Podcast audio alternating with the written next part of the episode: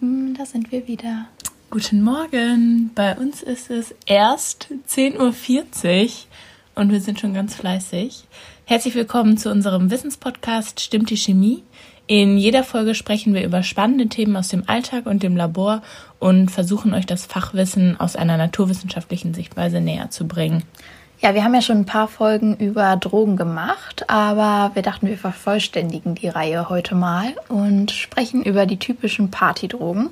Also Drogen, die überwiegend auf Partys konsumiert werden, häufig in Techno- oder Elektroclubs. Und zwar sind das Ecstasy bzw. MDMA, LSD und Speed. Ja, dann haben wir aber auch, glaube ich, erstmal die ganzen Drogen abgehakt. Und bei Partydrogen muss ich jetzt sofort zum Beispiel immer erstmal an den Haverkamp denken. Das ist hier in Münster so der Ort, wo wirklich die meisten Clubs sind und auch hauptsächlich Techno-Clubs. Und das ist auch so ein kleiner Drogen-Hotspot, würde ich jetzt mal behaupten. Also ich habe es auch schon gesehen, wie da Drogen verkauft bzw. konsumiert wurden. Echt? Mich natürlich ausgeschlossen, aber das ist da kein Geheimnis. Ja, ach krass. Ja, also ich weiß auch, dass das da so ist, aber gesehen habe ich es tatsächlich noch nicht. Ich finde es aber echt gruselig. Aber generell würde ich jetzt nicht unbedingt in alle Clubs am Haverkamp gehen. Nee, Einfach, auf gar keinen Fall. Ich mag die Musik halt erstens nicht und zweitens sind da halt echt manchmal schon richtig seltsame Menschen. Ja, ich glaube, das ist nicht so unser Klientel. Nee. Soll nicht eingebildet klingen. Aber teilweise sind da ja auch mega coole Veranstaltungen jenseits des Technos. Also eher so Richtung Pop und Charts und ja. Hip-Hop. Ja, stimmt. Zum Beispiel Night of the Profs. Ich glaube, das war auch das einzige Mal, wo ich überhaupt in einem Club am Haverkamp war. Aber da waren wir auch schon mal zusammen. Ja, Night of the Profs ist eigentlich jetzt lustig. Da legen eigentlich Professoren oder Professorinnen aus jeder Fakultät auf und auch immer eigentlich so zwei aus der Chemie. Und dann geht man natürlich genau in den Club, wo die Chemikerprofs auflegen und geht dann nicht wegen der Musik hin, sondern eher wegen den Leuten und natürlich wegen dem super coolen DJ. Ja, das ist echt immer richtig cool. Ich hoffe, das kann nächstes Jahr stattfinden. Ich hoffe auch. Okay, fangen wir an mit unseren Partydrogen. Was machen Partydrogen aus? Das wichtigste Kriterium ist die aufputschende und euphorisierende Wirkung. Das heißt ausgelassenes Tanzen, Hemmungslosigkeit und leichte Kontaktaufnahme. Bedeutet, Marihuana zählt eher nicht zu, zu den typischen Partydrogen. Auch Kokain würde man vielleicht eigentlich zu den Partydrogen zählen, aber das nimmt wegen seines hohen Preises eine gewisse Sonderstellung als Statusdroge ein. Aber sowohl über Kokain als auch über Marihuana haben wir ja schon gesprochen. Wenn euch das interessiert, könnt ihr ja mal in Folge 12 und Folge 21 reinhören.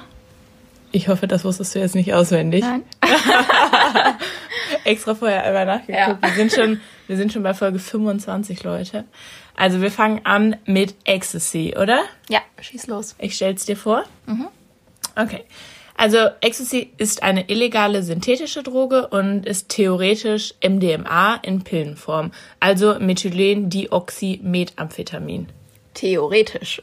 genau, also eigentlich sollte Ecstasy nur das psychoaktive MDMA enthalten, aber das ist heutzutage nicht mehr der Fall. Zum Strecken werden zum einen artverwandte Substanzen wie MDA, MDE, MDEA und MBDB dazu gemischt, aber auch mit Speed, Heroin, Rattengift oder Kunstdünger kann das Ecstasy sogar gestreckt werden. das ist so ekelhaft. Du kannst also nie wissen, was du bekommst. Also ich meine, Rattengift, ich weiß nicht, ich glaube, ich will es nicht zu mir nehmen, ehrlich gesagt. Äh, freiwillig nicht, nee. nee, vor allem hast du halt echt gar keinen Plan, wenn du so irgendeinen so total seltsamen Typen auf dem Clubklo triffst oder dann deine Drogen dir besorgst. Keine Ahnung, was der da reinmischt, ganz ehrlich. Wie kommst du aufs Clubklo? so stelle ich mir das vor. Okay, gut zu wissen. Ja. Also an alle Dealer da draußen, Toni erwartet euch auf dem Clubklo zu treffen. Also ja. manchmal ist natürlich auch gar kein MDMA drin bei Ecstasy. Ja, das ist halt dann schon richtig kacke. Wie dann wirkt, ist nur Müll. Ja, aber wie wirkt das denn jetzt? Also, wie wir ja schon des Öfteren besprochen haben, spielen da jetzt relative viele Faktoren eine entscheidende Rolle. Einmal natürlich die Zusammensetzung und die Dosierung der Droge, aber halt auch die Atmosphäre der unmittelbaren Umgebung und die Verfassung des Konsumenten, ganz wichtig. Es kann zum einen aufmunternd und euphorisierend wirken und man fühlt sich aktiv und kommunikativ, Andererseits können aber natürlich auch gefährliche Wirkungen ausgelöst werden, wie zum Beispiel Herzrasen, Ansteigen der Körpertemperatur, massive Angstzustände, psychotische Störungen oder sogar Nieren- und Leberversagen. Aber auch wenn du einen guten Trip hattest, bist du, wenn du von der Droge runterkommst, erstmal total traurig und depressiv, weil du sozusagen alle Glückshormone für die nächsten drei Tage aufgebraucht hast.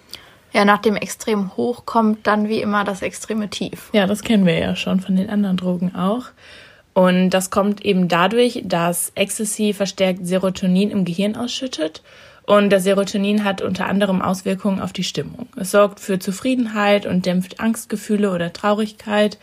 Und Ecstasy hemmt dann zusätzlich auch noch die Deaktivierung des Serotonins. Du meintest aber eben auch noch, dass es zu Nieren- und Leberversagen kommen kann. Heißt das, Ecstasy kann auch zum Tod führen? Also in den heftigsten Fällen auf jeden Fall. Meistens ist es dann wirklich die Überhitzung und das darauf folgende Nieren- und Leberversagen, das zu Tod führen kann. Aber in einigen Fällen kommt es auch zu einer tödlichen Wasservergiftung, weil die Person zu viel Wasser getrunken haben, um der Überhitzung entgegenzuwirken. Bei einer Wasservergiftung kommt es zu einer so starken Verdünnung des Bluts, dass sich Ödeme im Gehirn bilden, die dann zum Tod führen können. Ich finde, das hört sich scheiße an. Ja, also, auf jeden Fall. Also mir kann das, glaube ich, nicht passieren. Ich trinke sowieso total wenig Wasser, aber gut zu wissen. Vielleicht müsstest du Ecstasy nehmen, um mehr Wasser zu trinken. oh Gott. Ja, ein weiteres Problem ist wahrscheinlich auch noch der Mischkonsum, weil Ecstasy ja meistens nicht alleine konsumiert wird, sondern häufig mit Alkohol oder anderen Drogen. Das macht das Ganze dann noch unkalkulierbarer. Genau, so ist es. Ja, gibt es denn noch irgendwelche Langzeitschäden, die das mit sich zieht? Also es gibt Untersuchungen, die bestätigen, dass Ecstasy neurotoxisch auf Nervenzellen wirken soll, indem es die Kontaktstelle zwischen den Nervenzellen schädigt. Dadurch kann es dann zu kognitiven Defiziten beim Konsumenten kommen. Nach einer Studie der Uni Köln hat sich das Gedächtnis von Konsumierenden schon ab etwa zehn Pillen im Jahr deutlich verschlechtert. Aber generell muss man sagen, dass es derzeit noch keine einheitlichen Ergebnisse bezüglich der dauerhaftigen also der Schäden gibt. Aber ich würde sagen, also ich kann mir das nicht vorstellen, dass es keine Schäden hat, weil alles hat irgendwelche Schäden. Und ja, ich glaube auch, das kommt halt echt darauf an, wie häufig man das konsumiert. Ich glaube jetzt nicht, dass das bei, nach einmal kommt, aber. Außer du verfällst halt irgendwie in eine Psychose oder so. Das wäre natürlich scheiße. Ja, Wenn oder du, du wirst abhängig, ne? Ja. Aber wird man dann schnell abhängig davon? Also bei dauerhaftem Konsum besteht auf jeden Fall das Risiko, eine psychische Abhängigkeit zu entwickeln. Und es kommt halt auch schnell zur Dosissteigerung, weil man auch schnell eine Toleranz entwickelt und somit mehr Ecstasy konsumieren muss, um die gleiche stimulierende Wirkung zu erzielen.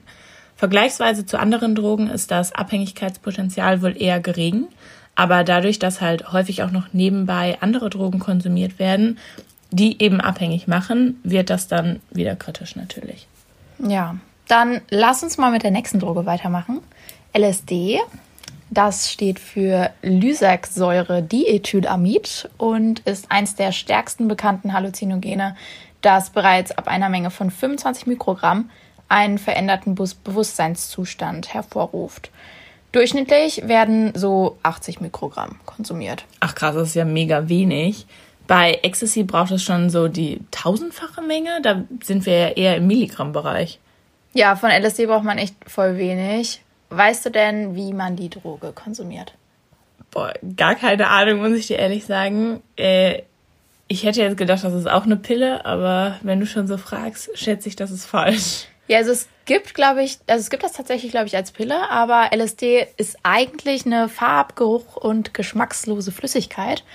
Und die häufigste Konsumform ist über einen Trägerstoff, wie zum Beispiel so ein Papierchen, die mit so Bildern bedruckt sind und so. Sieht ganz lustig aus. Und ja, da tropfst du dann halt das flüssige LSD drauf und äh, legst dir das dann auf die Zunge. Nee, okay, das kannte ich nicht. Aber ich meine, was mich wundert, ist, dass Drogen immer bunt sein müssen, so weißt du. Ja. Und irgendwie bemalt und irgendwelche Bildchen. Das ist schon traurig. Ja, LSD wird synthetisiert aus der Lysergsäure, deshalb wird die Droge auch Acid genannt, also das englische Wort für Säure. Und diese Säure wird aus dem Mutterkorn gewonnen. Das ist ein giftiger Pilz, der Getreide befällt. Okay, und wieso heißt das Mutterkorn? Ja, das kommt aus dem Mittelalter. Da wurde die Substanz zum Beispiel bei schwangeren Frauen eingesetzt zur Einleitung der Wehen. Und der Name rührt halt jetzt von der Wirkung auf die Gebärmutter. Boah, können wir bitte noch erzählen, wie LSD gefunden wurde? Ich finde, das ist so eine grandiose Geschichte. Ja, wenn du das noch auf die Reihe bekommst, erzähl. okay, also LSD wurde vom Schweizer Chemiker Albert Hoffmann im Rahmen von Arzneimittelforschung mit diesem Getreidepilz, den du gerade genannt hast, entdeckt. Und dabei hat er unter anderem nämlich LSD hergestellt, aber eher so aus Versehen und dieses halt auch an Tieren getestet. Aber eigentlich hat er dabei keine pharmakologischen verwertbaren Ergebnisse gefunden und wollte das deshalb nicht weiter verfolgen. Und er hat dann aber irgendwie auf ungeklärte Weise eine kleine Menge LSD aus Versehen aufgenommen. Wie weiß man nicht genau. Er sagt angeblich über die Fingerspitze. Ob das so stimmt, weiß man nicht. Man kann es natürlich auch eingeatmet haben oder über die Schleimhäute. Und dann hatte er eben einen kleinen Trip. Und um das Erlebnis dann irgendwie besser verstehen zu können, hat er sich dann einem bewussten LSD-Selbstversuch unterzogen mit der kleinsten für ihn denkbaren Dosis. Und das waren nämlich, Achtung aufpassen, 250 Mikrogramm, also das Vierfache der heutigen normalen Dosis. Boah, hat er überhaupt viel zu viel genommen. Ja, ich weiß nicht, wie der Trip war, aber der muss schon eigentlich ein Horrortrip für mich gewesen sein. Ja, aber das ist echt voll die krasse Geschichte. Denkt ihr aber einfach, wir würden erstmal irgendwelche Selbstversuche starten, wenn wir irgendwas Neues im Labor synthetisieren. Wir auch machen- erstmal testen. Wir machen zu jeder Folge einen Selbstversuch. Genau. Boah, nee, auf gar keinen Fall. Bitte nicht. Und ähm, kommen wir jetzt mal wieder zurück. Wie wirkt die Droge, wenn man das eingenommen hat? Also was hat er für einen Trip erlebt? Ja, das genau hat ja wie gesagt eine halluzinogene Wirkung und deshalb machen wir jetzt noch mal eine Traumreise. Diesmal darfst du träumen. Okay, ich bin bereit. Aber ist es eine Traumreise oder ist es eine Rauschreise? Ja, Rauschreise passt. Ähm, genau, also schließ deine Augen und entspann dich. Darf ich mich kurz hinlegen? Ja. Ich bin bereit. Okay. Gut. Stell dir vor, du legst die LSD-Pappe auf deine Zunge und wartest erstmal. Nach circa 30 Minuten wird dir ganz heiß und du fängst an zu schwitzen und dein Herz schlägt immer doller. Deine Pupillen weiten sich und du kriegst Gänsehaut am ganzen Körper. Du merkst, wie du langsam die Kontrolle über deinen Körper und deinen Verstand verlierst, so als wärst du irgendwie fremdgesteuert von jemand anderem. Auf einmal fängt sich das Zimmer an zu bewegen, so als würde es atmen und zum Leben erwachen. Der Boden bewegt sich in Wellen und Gegenstände ändern ihre Form und Größe. Meine Stimme nimmst du ganz anders wahr, viel lauter und intensiver. Aber nicht nur das, was du hörst, sondern auch die Farben, die du siehst, sind extrem verstärkt und alle deine unterdrückten Gefühle sprudeln an die Oberfläche. Es fühlt sich so an, als hätte die Zeit aufgehört zu existieren und statt Zeit gibt es nur noch Bewegung durch den Raum. Du kannst nicht mehr sagen, ob das, was du siehst, wirklich passiert und real ist oder nur Einbildung. Muss ich mich wieder hinsetzen? Du stehst komplett neben dir. Du passt gar nicht auf! Nein, Ich pass auf. du stehst komplett neben Ich dir. bin total in Trance noch. Gut, dann hat's ja was gebracht. Du stehst komplett, komplett neben dir und es gibt keinen Ausknopf. Ja, ich könnte jetzt so ein Mittagsschläfchen machen. Ja? Bei deiner Stimme kann ich schon gut einschlafen, glaube ich. Aber ich setze mich mal wieder hin Ja. und ich bin wieder bereit. Aber ich meine, so ein Trip, Trip ist ja schon gruselig. Also ich weiß nicht, ich finde das total ein angsteinflößendes Gefühl. Man ist dann so voll gefangen in einer komplett anderen Welt. Also das ist für mich irgendwie Horror. Stell mal vor, das ist dann noch zu hoch dosiert. Also was muss das für ein Trip gewesen sein, wenn er die vierfache Menge genommen hat? Und ähm, ja, man muss sich ja irgendwie echt darauf gefasst machen, dass dadurch dann einen ganz unterbewussten Gedanken oder Gefühle hervortreten, mit denen man vielleicht sonst nicht so wirklich konfrontiert war. Und das ist auf jeden Fall nichts für Menschen, die psychisch labil sind oder depressiv und viele unterdrückte Gefühle mit sich rumtragen. Ja, das kann dann ganz schnell ausarten und zu einem Horrortrip auch werden. Ja, oder denk dir mal irgendwie, weiß ich nicht, wenn du dann denkst, du könntest fliegen. Ja, es gibt tatsächlich Leute, die das denken und dann irgendwie vom Hochhaus springen wollen. Also keine Ahnung, das kann auch echt extrem gefährlich sein. Also sollte man das niemals alleine machen. Ja, genau. Besser ist es. Oder einfach gar nicht, aber ja. Aber du hattest du mir nicht gestern erzählt, dass es irgendwie, wie heißen die? Ja, es gibt so Tripsitter. Also das sind so das Drogenberater oder so. Ja. Also, das hört sich irgendwie falsch ja, an. Also die sind wirklich dann richtig geschult darauf. Also ich glaube, das sind halt Drogenberater, die dann irgendwie als Tripsitter ja, äh, fungieren. Und äh, meistens sind halt Tripsitter einfach deine Freunde, die dann halt vielleicht dann nichts genommen haben. Wäre auf jeden Fall besser, sonst wollt ihr am Ende alle springen. Ähm, aber es gibt halt tatsächlich auch richtig geschulte Tripsitter, die dann einfach aufpassen, so ein bisschen mit dir reden, Ach, die irgendwie so das beste Gefühl geben wollen, sozusagen für den Trip. Krass, das ist Horror. Das ich ist echt das, heftig. Ich finde das hart, dass es sowas gibt. Ja. Eigentlich müsste sowas komplett verboten sein und mit einer Gefängnisstrafe werden. Ich das auch irgendwie krass. Aber wie lange geht denn so ein Trip? Also wie lange muss der Tripsitter bei dir bleiben? Ja, also eintreten tut die Wirkung so nach 30 bis 60 Minuten. Aber anhalten tut die tatsächlich sechs bis zwölf Stunden. Also das, das ist lang. echt lang, ja. Ja, das ist einfach nicht mal so ein Abend eben, also für komm, lass uns treffen und drei ja. Stunden Party machen. Nee, das ist dann ja wirklich ein halber Tag fast. Aber kann man denn dann einschlafen? Bestimmt eh nicht, oder? Nee, auf keinen Fall. LSD macht dich extra wach.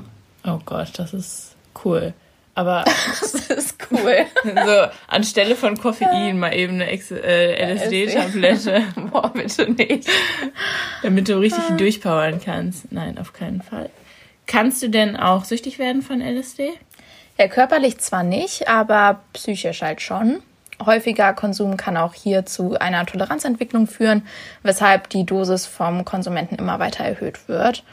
Einige Konsumenten entwickeln auch Langzeitpsychosen und erleiden Flashbacks, noch lange nachdem sie die Droge konsumiert haben. Also halt ein Wiedererleben des LSD-Trips, obwohl man eigentlich gar nicht wirklich high ist. Okay, wenn man die Dosis immer weiter erhöht, kann das aber doch bestimmt auch wieder lebensbedrohlich werden. Ja, bei häufigem Konsum kann es zu plötzlichem Herzversagen kommen und auch das Mischen von LSD mit anderen Drogen stellt ein ernstes Gesundheitsrisiko dar und kann halt die Wahrscheinlichkeit auf einen schlechten Trip drastisch erhöhen. Also der Mischkonsum ist ja eigentlich immer schlecht, können wir pauschal so sagen. Bei Ecstasy ist es ja auch nicht anders. Ja. Ja, noch eine Gemeinsamkeit mit Ecstasy ist, dass LSD auch in das Serotoninsystem des Körpers eingreift, also nach dem gleichen Prinzip. Und das Dopamin-Belohnungszentrum wird aber nicht von LSD stimuliert, weshalb halt auch nicht diese körperliche Abhängigkeit da ist, wie zum Beispiel beim Nikotin. Okay, das ist gut zu wissen. Als letzte Partydroge haben wir dann noch zusammen uns einmal das Speed angeguckt. Das ist ja auch bekannt unter dem Namen PEP. Und das ist einfach ein illegal hergestelltes bzw. gehandeltes Amphetamin. Ja, Amphetamine gehören zur Gruppe der Stimulantien mit einer ähnlichen Struktur wie das körpereigene Hormon Adrenalin. Darüber haben wir ja schon in unserer Doping-Folge gesprochen, denn Amphetamine benutzt man auch, um sportliche und geistige Leistungen zu steigern, weil sie halt auf, aufpushend wirken. Also beim Namen Speed erwartet man eigentlich auch nichts anderes. Bei illegal gehaltenem Zeug ist die Zusammensetzung natürlich wieder ziemlich ungewiss und neben den Amphetaminen sind natürlich auch Substanzen wie Methamphetamin, Koffein oder irgendwelche Schmerzmittel beigemischt. Ja, und da der Anteil an Amphetamin halt unklar ist, besteht natürlich auch das Risiko einer Überdosierung oder auch einfach einer Unverträglichkeit der Streckmittel. Für uns wären zum Beispiel 85 Milligramm Amphetamin zum Beispiel einfach schon tödlich. Okay, das ist uncool. Das wollen wir nicht ausprobieren. Bei einer Überdosis kommt es dann zur Überhitzung des Körpers, Kreislaufversagen, Bewusstlosigkeit und schließlich zum Herzversagen. Ja, Speed wird meistens als Pulver durch die Nase konsumiert, also wie Kokain, und wirkt dann nach wenigen Minuten schon euphorisierend und man wird halt wach dadurch, damit man länger im Club tanzen kann. Außerdem wird das Hungergefühl unterdrückt und bei nachlassender Wirkung tritt dann Nervosität und Angespanntheit auf, weil der Körper halt diese benötigte Ruhe fordert, aber das noch nicht abgebaute Amphetamin das halt verhindert. Okay, deshalb ist es auch weit verbreitet, danach Cannabis zu rauchen oder ein Beruhigungsmittel zu nehmen, um halt irgendwie wieder zur Ruhe zu finden. Natürlich haben wir auch hier wieder die große Gefahr der psychischen Abhängigkeit und bei häufigem Konsum auch die Gefahr einer Psychose mit Paranoia zu erleiden. Und Langzeitfolgen sind außerdem Depressionen, Gewichtsverlust, Schlafstörungen und ein erhöhtes Risiko für natürlich einen Herzinfarkt. Ja. Also ich finde, das sind schon irgendwie mit die krassesten Drogen, die wir jetzt hatten, oder die sind schon echt. Ja. Also unsere erste Folge war auch schon heftig. Die so war mit Heroin heftig, und ja. so, Crystal Meth. Das ist halt nochmal eine Stufe krasser, würde ich sagen. Aber Mit das denen kommt ist halt gar so, nicht in Kontakt. Genau, das ist so ein bisschen näher, finde ich auch. Also klar, jetzt nicht für uns persönlich, aber man kriegt es halt mit allein durch einen Haverkamp oder so. Ja. Man weiß schon, dass das da halt ist. Und ich kenne persönlich jetzt keinen, der Heroin spritzt oder so. Nee, nein, um Gottes Willen, ich habe das auch. Das ist halt so ganz weit weg irgendwie. Ja, das ist für mich auch irgendwie unvorstellbar. Also was ist unvorstellbar? Aber ja, das ist irgendwie bei mir noch nicht in meinem Kopf angekommen, glaube ich. Ja. Aber so, dass man mal so eine Pille auf einer Party schmeißt, ich glaube, das erlebt man irgendwie schon mal. Ich habe es nicht getan und ich kenne auch in meinem Freundesumfeld eigentlich niemanden, der das so richtig macht. Ja, mich auch nicht. Aber ähm, ich weiß nicht, das ist für mich eher nah. Als Genau, fern. ja, Das finde ich auch. Das ist nicht so weit weg und deswegen finde ich das irgendwie schlimmer, wenn man ja sich jetzt so die Wirkung oder die Auswirkungen anguckt. Ja, Ja, genau, das war's auch schon wieder. wir haben die Folge jetzt ein bisschen voraufgenommen. Wir haben, Wir eigentlich schon, Dien wir haben eigentlich schon noch Dienstag. Davor die Woche. Davor die Dienstag. Woche. Ja. Ich fliege, ich bin jetzt schon im Urlaub. Ich liege hoffentlich am Pool oder am Strand auf Kreta. Mal sehen, wie das mit Corona so klappen wird. ja. Drück ich mir wünsche die dir so Daumen. viel Spaß. Danke. Bestimmt schön. Und du bist fleißig hier und schreibst die nächste Folge. Genau. das. Wir hören uns nächste Woche. Bis dann. Tschüss. Tschüss.